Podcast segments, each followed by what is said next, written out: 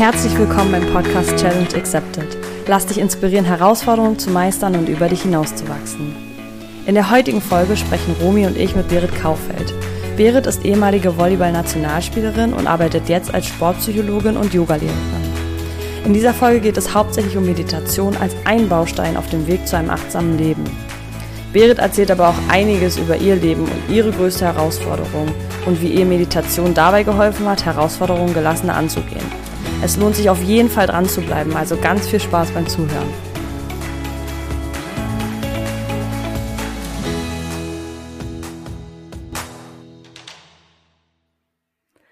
Ja, hallo Berit, super schön, dass du da bist, dass du hier im, zu Gast in unserem Podcast bist. Wir freuen uns total. Und ähm, es soll ja hauptsächlich heute so ein bisschen um Meditation gehen. Aber ja, dazu erstmal die erste Frage. Hast du denn heute schon meditiert? Ja, hi erstmal. Und ich freue mich auch total, dass ich hier sein kann.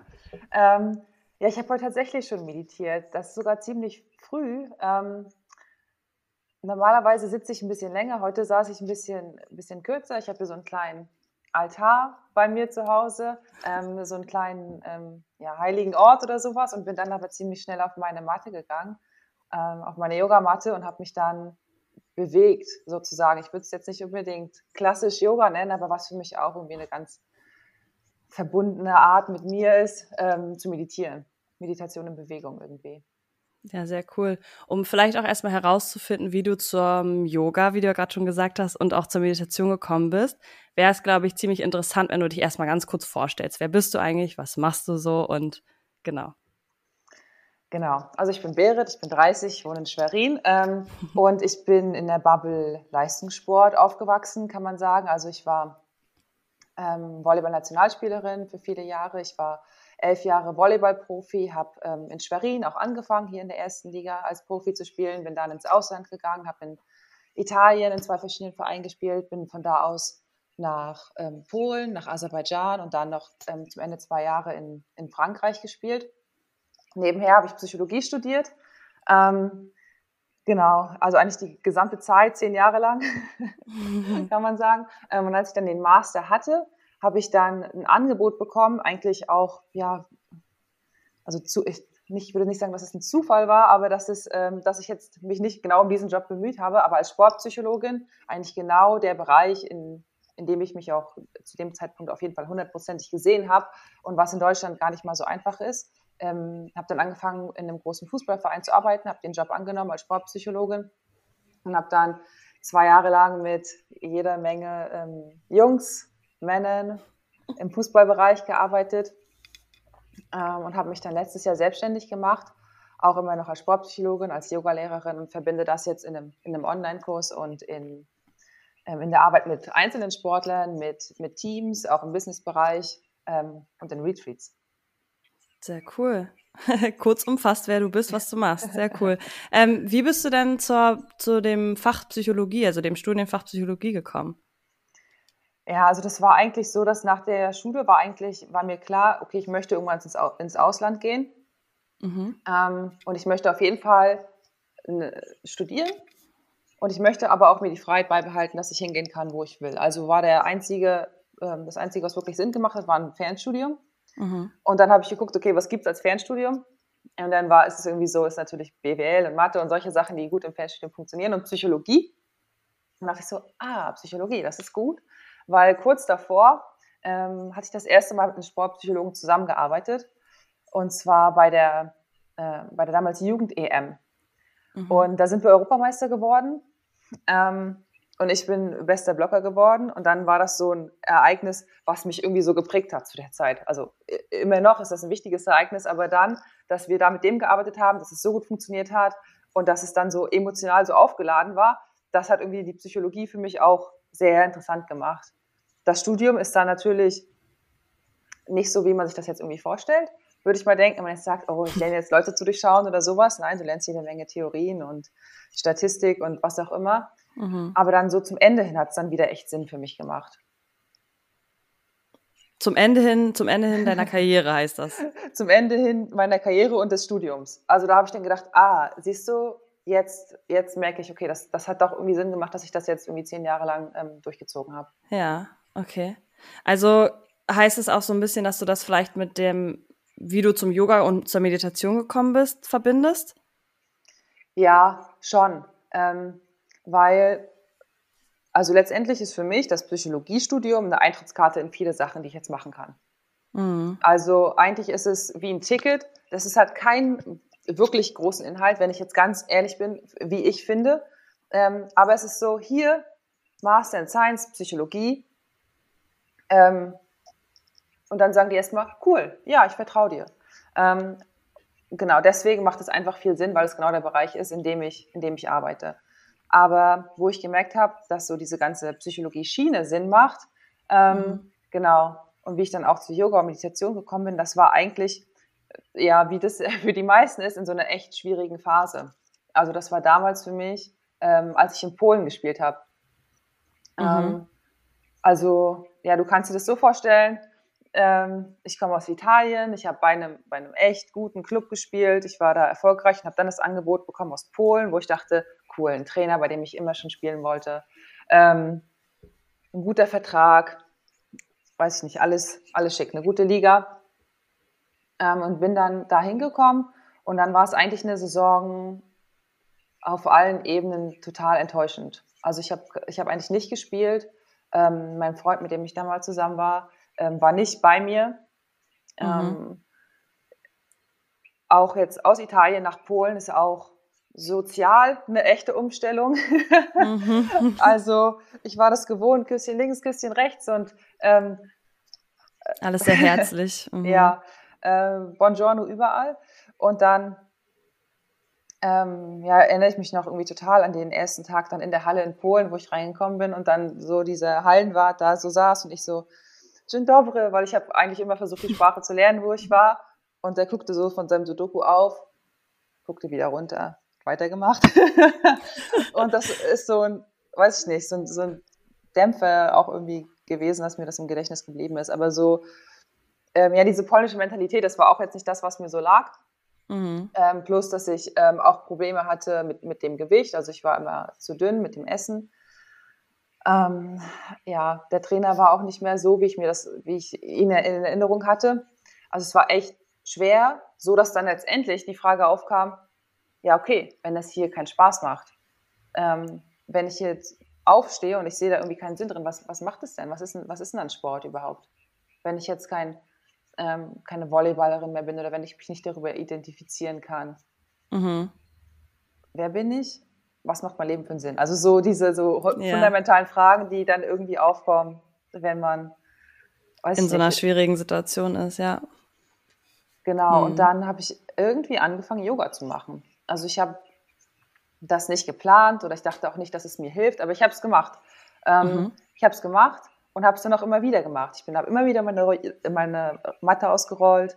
Ich erinnere mich noch, ich habe das damals ähm, äh, mit Silvio Fritsche gemacht und ähm, das sechselt ein bisschen und hat eine, es ist echt total, total süß. Und ja, ich habe es immer wieder gemacht, bis ich dann irgendwann danach so gemerkt habe, ah, das ist eigentlich, was mir fehlt. Das ist eigentlich diese Sichtweise, die mir fehlt, dass es gar nicht so sehr um Verbesserung geht, sondern in diesen Prozess einzutauchen. Mhm. Ähm, also so diese Sichtweise, die im Leistungssport oft gar nicht gesehen wird, aber die einen ja dann doch erfolgreicher macht, also ehrlicher erfolgreicher macht, mhm. ähm, glücklicher erfolgreicher macht. Ja, und genau, und kurz danach habe ich dann auch angefangen zu meditieren. Ich weiß, dass ich meinen ersten Meditationskurs gemacht habe, als ich dann nach, mit dem ersten Tag, als ich in Baku angekommen bin, also in der Saison danach. Genau, also von Polen bist du nach Baku gegangen und ja. da hat so der Prozess für dich begonnen anzufangen, Yoga zu machen. Und hast du dann auch weiterhin die über die Saison Yoga praktiziert? Ja, eigentlich immer. Also ich habe es eigentlich immer gemacht, wenn ich frei hatte. Ja.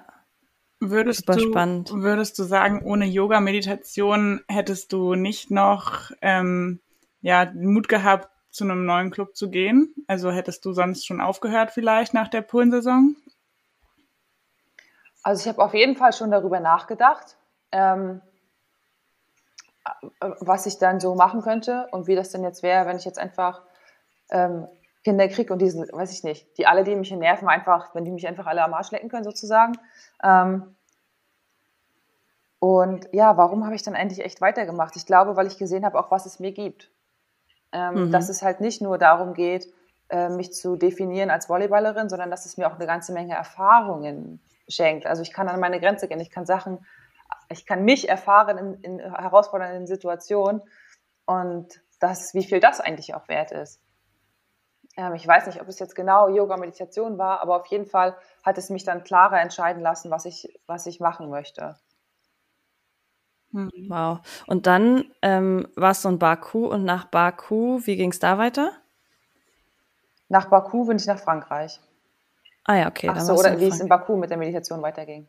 Nee, nee, wie du, ja. du bist dann nach, also du hast, hast die Saison in Baku gemacht und bist dann nach mhm. Frankreich gegangen und Frankreich war deine letzte Saison?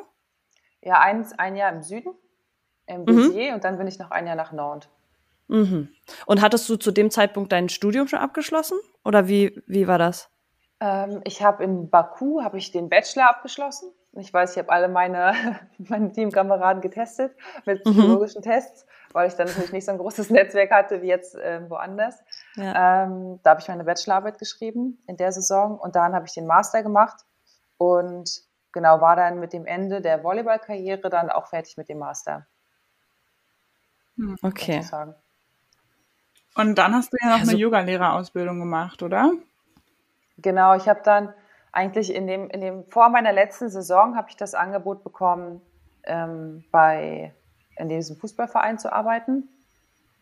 Und habe dann auch die Saison gespielt und wusste dann, okay, ich will das machen, ich höre jetzt auf, das ist cool, ähm, eine neue Herausforderung. Und dann hatte ich diese zwei, drei Monate Zeit und dann habe ich in der Zeit habe ich gedacht, okay, ich muss eine Yoga-Lehrerausbildung machen und habe die dann auch ähm, genau, in Kalifornien damals habe ich, dann, hab ich die gemacht, die 200 Stunden Vinyasa-Yoga-Lehrerausbildung. Unvergesslich, wirklich.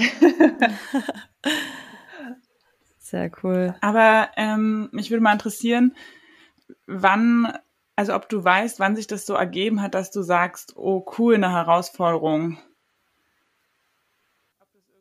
Also eine Herausforderung als was Positives gesehen hast wie du gesagt hast. Das finde ich auch, fand ich auch sehr spannend, wie du gesagt hast, dass du ähm, diese, die Volleyballkarriere dann schon irgendwo als eine Herausforderung, aber im positiven Sinne ja, gesehen einen anderen hast. Blickwinkel irgendwie drauf hattest. Ja. Ja, also, ähm, also was ich von Natur aus, was mir irgendwie geschenkt wurde, ich weiß nicht ähm, durch was, aber dass ich immer dieses Vertrauen habe, es wird alles gut. Also ich weiß es in mir drin. Also mein, jeder meiner Zellen weiß das. Also es wird alles gut. Es kommt genau zur richtigen Zeit, die richtigen Sachen, die richtigen Herausforderungen. Ähm, und dafür musste ich nichts üben oder lernen. Also auch wenn es mir schlecht geht, dann weiß ich das in mir drin, okay, ich, ich, das, das ist für irgendwas da. Also ich, ich darf hier gerade was lernen. Ähm, und den zweiten, wie war der zweite Teil der Frage? ah, ob ich irgendwann die Sichtweise geändert habe. Ja, also wann du, wie das, wie das kam, dass du den Blickwinkel geändert hast oder de deine Sichtweise, weil du hast ja schon erzählt, genau. dass du in dieser sehr schwierigen Phase auch in, in Polen warst, wo du auch Probleme dann mit dem Essen bekommen hast und so weiter. Ähm, und ja, du sagst gerade, du hast immer das Vertrauen darin, dass alles gut wird in dir. Genau, ja. Aber wo ich manchmal nicht das Vertrauen habe, dass ich das Vertrauen in mir habe. Ah, also ah, okay. mhm. ich habe schon, also das ist eigentlich ganz witzig, weil ich habe das große Vertrauen in die Welt irgendwie mhm. und dass, dass mir das gesendet wird, was ich brauche oder wie auch immer du es ausdrücken möchtest, dass, ich, dass mir die Menschen geschickt werden. Aber ich glaube nicht immer, oder ich habe zumindest nicht immer geglaubt, dass ich das jetzt auch hinkriege, so wie das für mich gewollt ist. Und ich glaube, das war so ein Punkt, ähm, wo ich langsam umdenken durfte.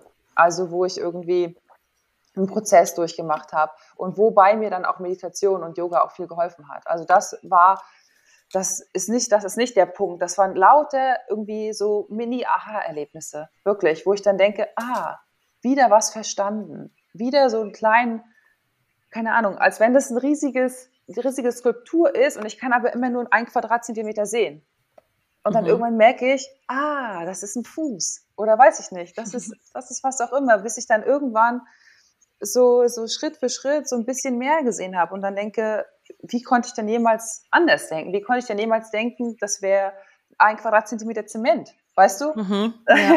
Obwohl ja. es ja irgendwie was Wunderschönes ist. Ja. Ähm, ich weiß nicht, ich kann ja vielleicht von einem Moment erzählen, den ich damals hatte. Und das war, das war in, in, in Baku. Und ich habe ähm, ich hab einen MBSR-Kurs gemacht, also Mindfulness-Based Stress Reduction, mit mir selbst. Acht Wochen sind das. Und ähm, genau so habe ich angefangen. Und seitdem habe ich dann auch bestimmt für, was ist jetzt her?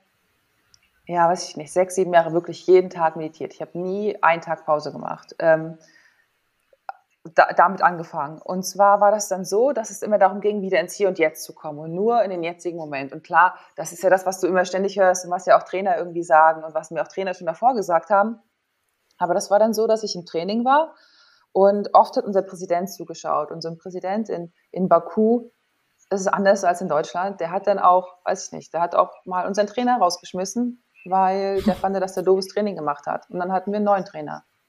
Oder der findet auch, dass manche Leute ähm, zu dicken Hintern haben, um Volleyball zu spielen. Oder und dann, dann dürfen die nicht spielen. Oder weiß ich nicht, der, der findet dann, dass der fand das Training dann vielleicht von irgendjemandem nicht, nicht gut und dann, dann sagt er dem Trainer, dass er nicht spielen soll. Also es war ist wie er so ein, weiß ich nicht, König oder wie auch immer. ähm, so, das ist, das war für mich unglaublich viel Stress.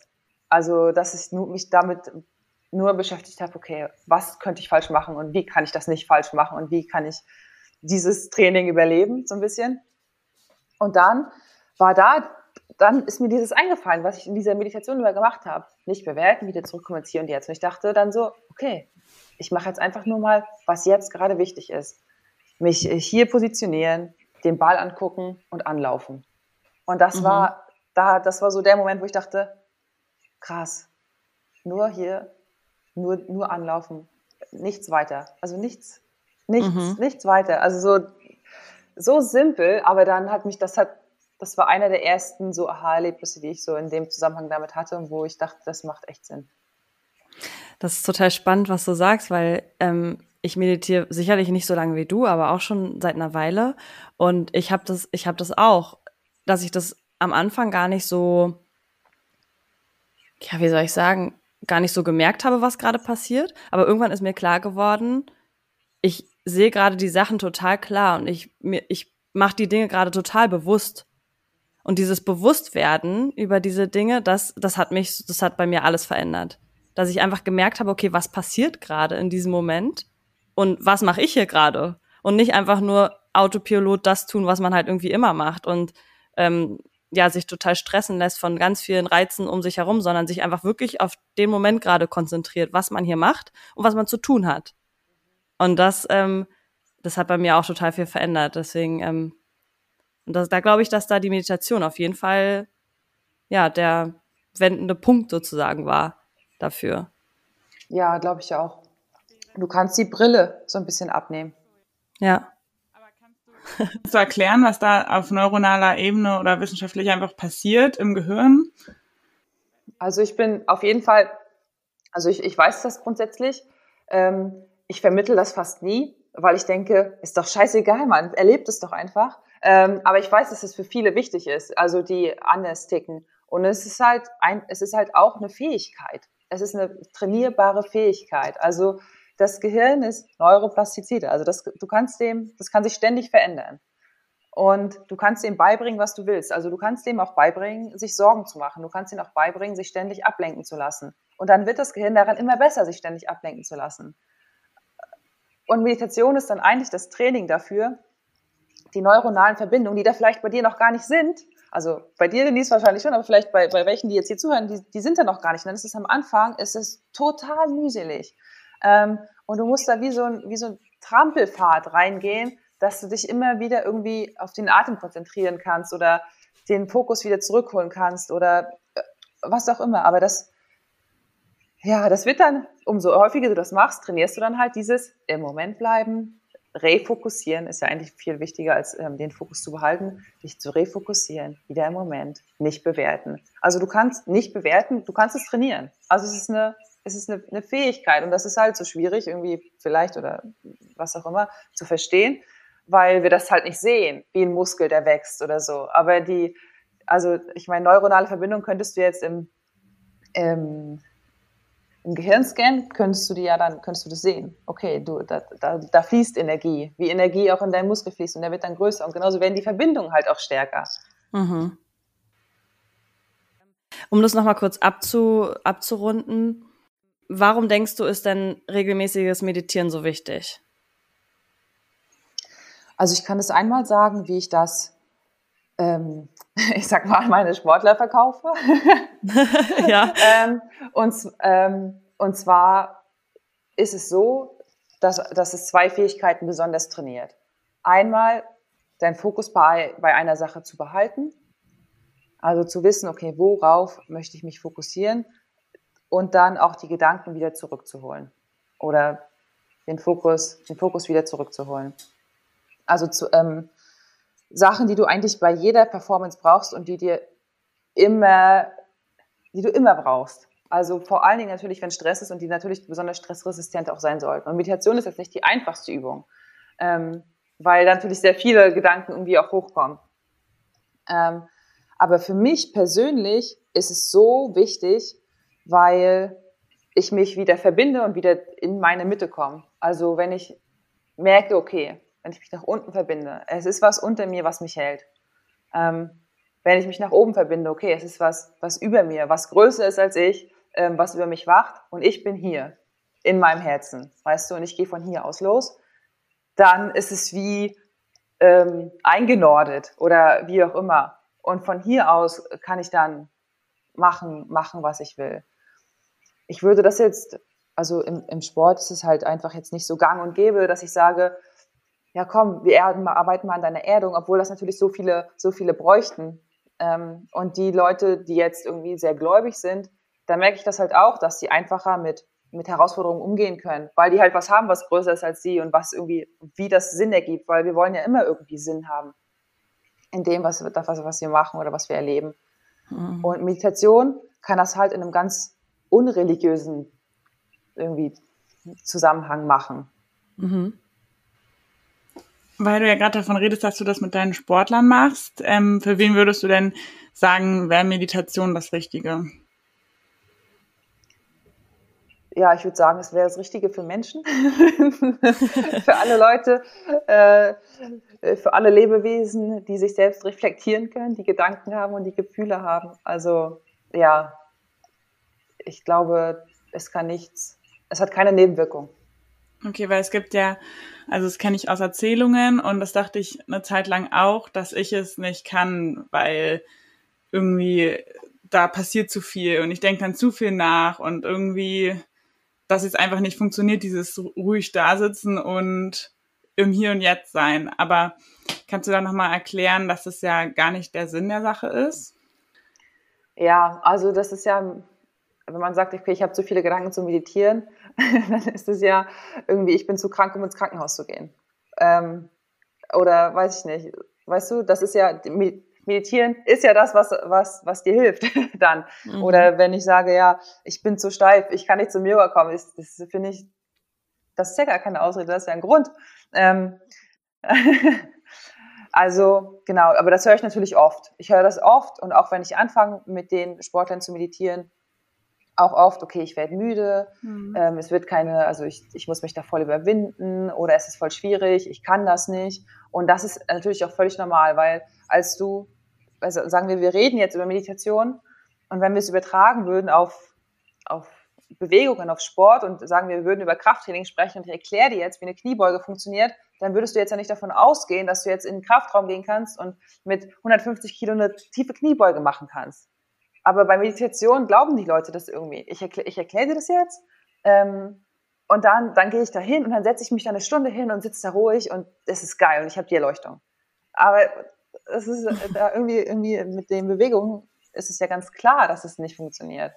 Und letztendlich ist das bei der Meditation so, dass jedes Mal, wenn du das Gefühl hast, ich kann das nicht, ich habe zu viele Gedanken, ah, dann hast du ja schon bemerkt, dass da ein Gedanke ist. Weißt du, dann ist das ja schon, das ist ja eigentlich der Erfolg dann bist du ja gar nicht mehr in dieser Spirale. Hm. Dann bist du ja schon einen Schritt ausgestiegen. Okay, jetzt steigst du wieder ein, indem du sagst, ähm, das ist schlecht, das ist nicht gut mit dem Bewerten. Weißt du, aber wenn du das auch noch bemerkst, weißt du, dann bist du wieder einen Schritt, einen Schritt weiter und denkst dir, okay, vielleicht am Anfang, also das Simpelste ist ja, dich auf den Atem zu konzentrieren und bringst deine Aufmerksamkeit wieder zurück. Und dann kommt wieder, kommt es wieder der Gedanke, dann denkst du wieder, weißt du, das passiert immer und immer wieder und du trainierst einfach immer und immer wieder. Und du trainierst das in der Meditation und dann irgendwann machst du das in deinem Alltag und dann irgendwann machst du das in der stressigen Situation. Weißt du, du packst immer mehr Gewicht auf deine Kniebeugen. Mhm. Sozusagen.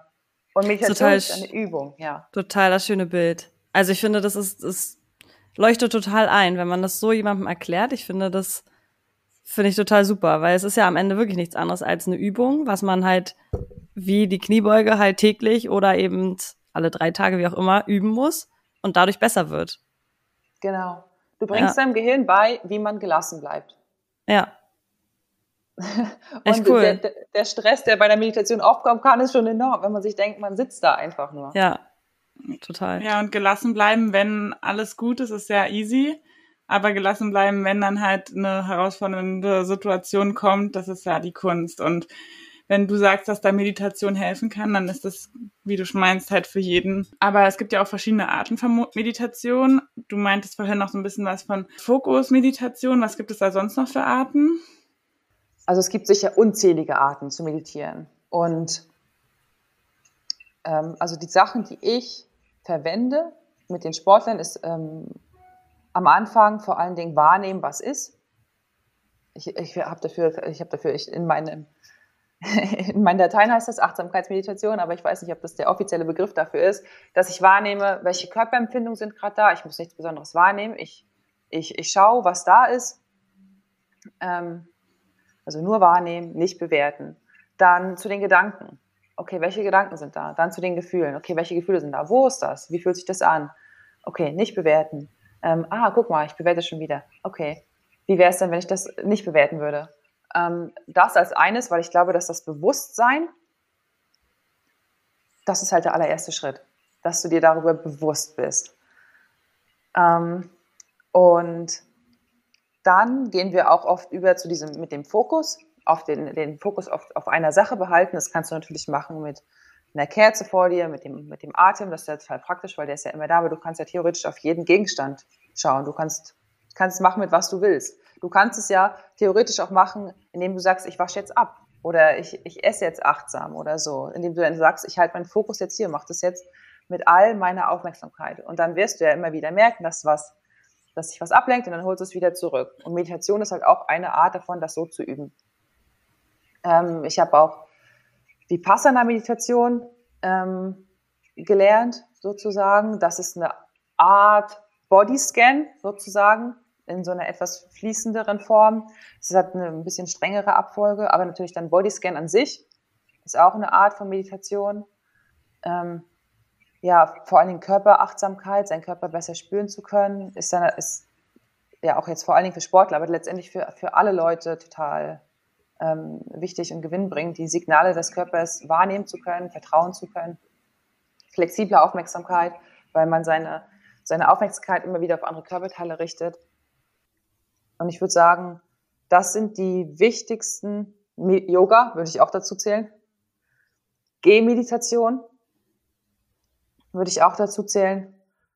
Ähm, die ich, die ich sozusagen, die ich verwende mit den Leuten, mit denen ich arbeite. Und wenn ich mich selbst hinsetze oder auch in der Gruppe hinsetze, dann mache ich Meditationen, die relativ frei sind. Indem ich mich nur verbinde, oben, unten und in das, in den Prozess einsteige. Ich finde es total spannend, dass da so viele verschiedene Arten der Meditation da sind, wo ich auch glaube, dass es, dass da für jeden was dabei sein kann. Also dass nicht das eine für also, dass es die eine Meditation gibt, die für jeden gut ist. Und das, glaube ich, ist auch nochmal gut zu, zu hören für ganz viele, ähm, dass es da auch verschiedene, verschiedene Arten der Meditation gibt, die sie vielleicht für sich anwenden können und die für sie vielleicht für den Einstieg auch am einfachsten sind. Wie du ja gesagt hast, es kann auch Meditation sein, wenn ich einfach nur achtsam esse, mich einfach nur mal nur aufs Essen konzentriere oder eben, wie du gesagt hast, abwaschen oder wie auch immer. Also eine Tätigkeit einfach mal achtsam ausführen ähm, dass das sogar schon Meditation sein kann. Ich glaube, das wissen halt auch ganz viele nicht und ähm, ja, können vielleicht auch so viel einfacher einsteigen. Ja, ich glaube auch gar nicht mal, dass man unbedingt sitzen muss. Also für mhm. mich ist das auf jeden Fall ein Weg. Aber ich, ich glaube auch, man kann sehr, sehr weise werden, wenn man nie auf einem Meditationskissen gesessen hat. Mhm. Also es, ist, es kann natürlich auch interessant sein, wenn du es hast und dich trotzdem hinsetzt. Also weißt du, weil ja. als, als Erfahrung sozusagen. Aber wenn die Hürde am Anfang so groß ist, ich würde es anders machen. Ja, ich würde. Es ist ja nur ein Baustein halt von einem, von einem achtsamen Leben eigentlich. Mhm. oder bewussten Leben. Ich finde, achtsam klingt auf Deutsch immer so nicht richtig passend. Ja. Was denkst du denn, was so die allereinfachste, heruntergebrochenste Variante ist, anzufangen zu meditieren? Also was ich empfinde, was hilft, ist, wenn man einen Ort hat, einen schönen Ort, den du dafür geschaffen hast, weil du jetzt die Absicht hast zu meditieren. Und wenn es auch immer der gleiche Ort ist und immer die gleiche Zeit. Weil Gewohnheiten helfen dir einfach, dass du darüber nicht so viel nachdenken musst. Da ist der Autopilot dann auch wieder etwas hilfreich. ähm, es dauert aber natürlich auch eine Weile, bis es so eine Routine ist und bis du das Gefühl hast, dass du in diesen Ort gehst und dann ist das schon, als wenn sich das so ein bisschen mit reinzieht, weil das dieser Ort dafür ist, weil, da, weil du diese Energie da geschaffen hast sozusagen. Aber hm, die einfachste Sache, würde ich sagen, ist vielleicht eine App, wenn du einfach nur ums Meditieren geht. Also ich, ich weiß, es gibt Headspace, aber ich ähm, habe immer Seven Mind empfohlen, weil ich die, weil ich die gut fand. Ähm, und da gibt es Kurse, da gibt es einzelne Meditationen, da gibt es alles Mögliche und es ist nicht schwer. Für wer ein bisschen mehr möchte, kann natürlich auch mit mir in den Online-Kurs gehen und alles, was ich da beschrieben habe, äh, was ich gerade beschrieben habe, also jede dieser Meditationen kommt da drin auch irgendwie vor. Aber es wird eigentlich nie der große Wind um die Meditation gemacht, sondern es wird halt immer als, als Training für, für dein Leben. Also für das, was du, was dir eigentlich echt wichtig ist gesehen, sozusagen. Ja, da gehört ja auch so viel dazu. Es ist ja nicht nur die Meditation, was du auch alles schon angesprochen hast.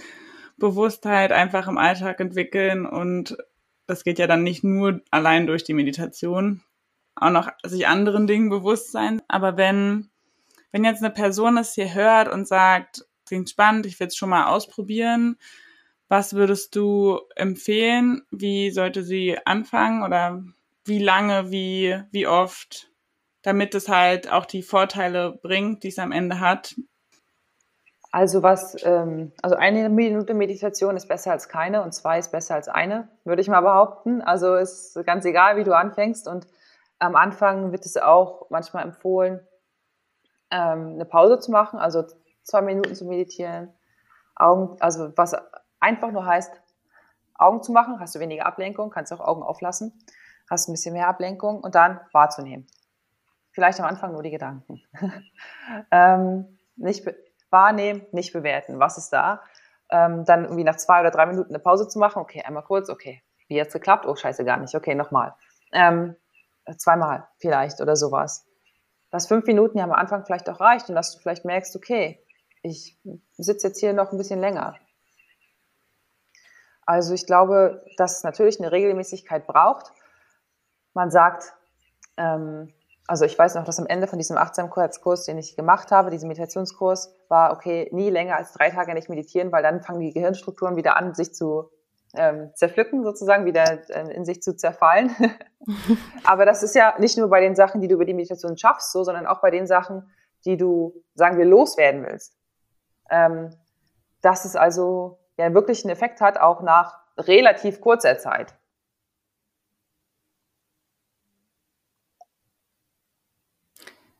Ja, macht auf jeden Fall Sinn. Cool. Berit, also ich glaube, wir haben das Thema Meditation jetzt, glaube ich, ganz gut ähm, umrissen und mhm. ähm, behandelt, sage ich mal. Und ich glaube, da war ganz, ganz viel für den einen oder anderen dabei. Ähm, was mich jetzt nochmal interessieren würde, weil in dem Podcast geht es ja hauptsächlich um Herausforderungen und wie wir diese bewältigen und dann auch in was Positives umwandeln können für uns. Und mich würde jetzt nochmal interessieren, was war denn, was würdest du sagen, war so bisher deine größte Herausforderung in deinem Leben? War es diese Situation in Polen? Ja, schon. Also wenn ich jetzt so zurückblicke, dann war das zumindest gefühlt die größte Herausforderung. Also wenn man jetzt von außen gucke, objektiv, dann war ich ja da in keiner großen Gefahr, sozusagen. Also wenn ich das jetzt, wenn ich das jetzt von außen sehe, dann weiß ich, okay, ich hatte eigentlich die coolste Wohnung, ähm, das beste Gehalt und das coolste Auto, was ich während meiner ganzen Karriere hatte. Aber trotzdem habe ich das als die größte Herausforderung bisher jetzt empfunden. Also wenn ich, wenn ich das objektiv sehe, würde ich vielleicht auch sagen, okay, das letzte Jahr, ähm, ich habe mich selbstständig gemacht während der Pandemie äh, mit einer Sache, wo man eigentlich Leute jeden Tag sehen muss. Dann würde ich sagen, theoretisch wäre das ja auch eine richtig große Herausforderung und war es natürlich auch. Aber das habe ich nicht so tiefgreifend empfunden wie, ähm, wie damals. Ja, damals in Polen. Hm. Und das ist so ein bisschen unsere Standardfrage, weil es, glaube ich, auch nochmal wichtig ist für zu, alle Zuhörerinnen und Zuhörer. Mhm. Ähm, was würdest du sagen oder anderen raten, was ihnen in so herausfordernden Situationen helfen könnte? Also natürlich, natürlich sind die Standardantworten da, ne? Ähm, und ich glaube, dass, dass es auch wahr ist. Was will dir das Leben jetzt gerade beibringen? Also ähm, oder wenn du, wenn du jetzt darauf zurückblickst in fünf Jahren, okay, war das dann, was willst du dann sagen? Weißt du, wofür war das gut? Mhm. Aber weißt du, was ich vor kurzem rausgefunden habe? Ähm, das ist noch gar nicht so lange her, dass es auch mal scheiße laufen darf. Und dass das auch mal okay ist. Ähm, weil das war so eine Seite, die habe ich nie zugelassen. Weil es lief immer gut und es sollte auch gut laufen und dann lief es aber mal nicht gut. Dann, dann mhm. war das halt mal gerade richtig schlecht. Also äh, ich war verletzt, ich wusste nicht, was ich jetzt die nächste Woche mache und dann, ja, dieses, dieses Gefühl, ey, es ist scheiße und das ist okay. Das ist ein Teil davon, von meinem Leben, dass es auch mal nicht gut ist. Ich bin anscheinend nicht perfekt und das ist okay. Weißt du, diese Erkenntnis, die hat, die hat mich aus diesem Loch, wo, in dem ich, in dem ich, ähm, in dem ich war, wieder rausgezogen. Mhm. Dass ich das, dass ich das zulassen konnte und ja, trotzdem ähm, hat mir natürlich jetzt auch Meditation super viel geholfen. Und ich glaube, dass das auch jedem, der das vielleicht nicht in der schwierigsten Situation anfängt, sondern ein bisschen davor, präventiv sozusagen, dass, dass dem das da auch viel helfen kann, die Zusammenhänge zu verstehen. Und Dankbarkeit, auch Dankbarkeit ist, ist natürlich ein riesiges Thema, ne? Ist nochmal ein Thema für sich, könnte man jetzt nochmal eine ganze Folge drüber machen. Ja, aber morgens aufzustehen und zu sagen, ey, ich lebe, meiner Familie geht's gut, ähm, ich habe Freunde, ich, ich habe gut geschlafen, ähm, ich bin ein verdammtes Glückskind. Weißt du, und jetzt, jetzt gucken wir mal, was heute passiert. Ja. Sehr cool. Ja. Richtig cool, Berit. Ich glaube echt, dass wir hier sehr, sehr offen und ehrlich mit dir reden konnten. Also dafür auf jeden Fall schon mal vielen, vielen Dank. Mhm, es war echt, echt äh, schön und das ist ja auch unser Ziel, dass wir hier unsere Gäste wirklich ganz offen und ehrlich hören und auch über ja schwierige Situationen hören, reden hören. Und ähm, ja, dafür kann, können wir uns beide, glaube ich, nur, nur bei dir bedanken. Ähm, wenn wir, wenn die Zuhörer mehr oder Zuhörerinnen mehr über dich erfahren wollen, was du so machst, dann können sie dich wo finden? Also bestenfalls würde ich sagen Instagram, Berit Kaufeld, nicht schwer zu finden. Mhm. Ich glaube, man findet mich sogar, wenn man Berit in Schwerin eingibt oder sowas. ähm, ähm, genau, Instagram oder meine Website. Jetzt kommt's, www.beritkaufeld.com. .com, nicht .de, naja. Ja. Sehr ja, cool. Oder persönlich natürlich. Also ich habe so viel virtuellen Kontakt und ich schätze menschliche Begegnungen sehr. Also ja, wer im Sommer zu meinem Retreat kommen möchte, ist herzlich willkommen. Sehr cool. Ich würde sagen, wir packen das alles in die Show Notes, damit äh, Leute sich dafür interessieren, da nochmal nachschauen können. Ähm, ja, wir beide haben sogar selber auch mit Berit schon zusammengearbeitet, also wir können auch ihre Arbeit sehr, sehr weiterempfehlen. Ähm, genau. Romy? Ja, vielen Dank, Berit. Aber ich muss auch sagen, also meine Zusammenarbeit mit dir, ähm, du kamst so in mein Leben so wie gerufen. Ich habe mich dich so ein bisschen herbeigewünscht. Das war bei Nisi genauso. Ja, ja also Ach, total. Ja, das ist schön. Ja, als ich ja.